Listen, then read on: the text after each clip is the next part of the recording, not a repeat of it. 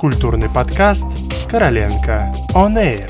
Подкаст о литературе, кино, музыке и театре. Всем привет! Вы слушаете подкаст «Короленко On Air». Меня зовут Виктор Балашов. И сегодня мы продолжаем наш цикл «Библиотеки мира». Следующая из библиотек, про которую мы поговорим, это Императорская библиотека Константинополя. И на Среднем и на Ближнем Востоке, Месопотамии, Китае, Анатолии и греко-римском мире существовали большие архивы и библиотеки, которые сейчас исчезли. Последней из всех этих великих библиотек была Императорская библиотека Константинополя.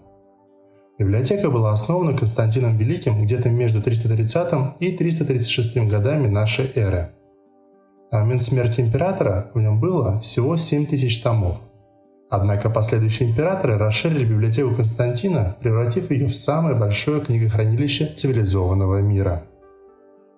Император Констанций II, правивший между 337 и 361 годами нашей эры, вложил в библиотеку наибольший потенциал, создав скрипторий для копирования и сохранения греческих и римских произведений – времена императора Валента, около 372 года нашей эры, эту работу выполняли уже четыре греческих и три латинских каллиграфа. Во главе стоял Фемистий, языческий философ, добившийся нескольких видных должностей в империи. Он был назначен сенатором в 355 году, проконсулом в 358 году и префектом Константинополя в 383 году. Он отвечал за работу библиотеки, которую руководил при разных императорах, вплоть до времен Феодосия I.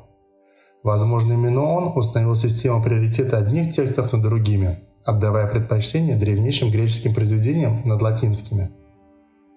Такие авторы, как Гомер и Софокл, были выбраны раньше других, чьи работы не были так популярны или известны.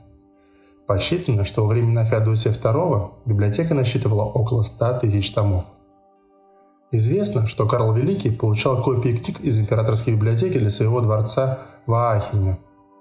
И что и армянские монастыри, и школа мусульманского мира, хотя и были врагами Константинополя, на протяжении многих веков в великом множестве брали книги для переписывания.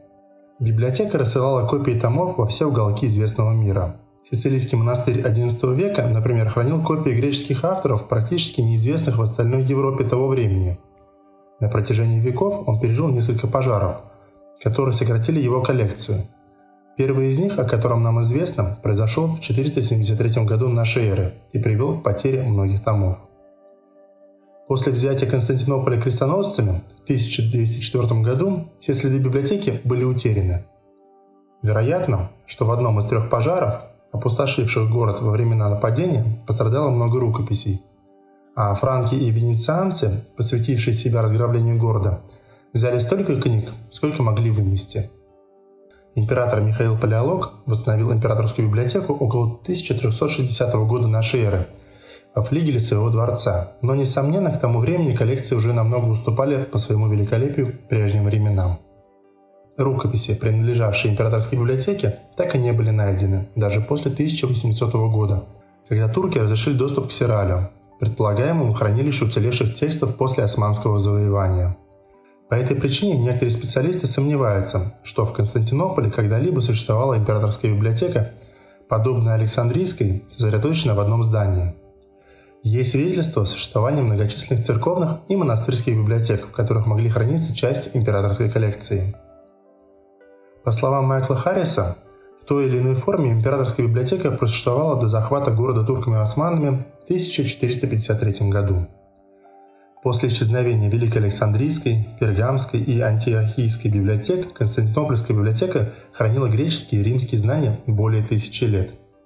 Большинство классических греческих произведений, дошедших до наших дней, произошли от византийских копий, сделанных в Императорской библиотеке Константинополя – Известно, что некоторые книги Константинопольских библиотек впоследствии осели в личной библиотеке Ивана Грозного, которая также считается утраченной. На сегодня все. Слушайте наш подкаст и до новых встреч!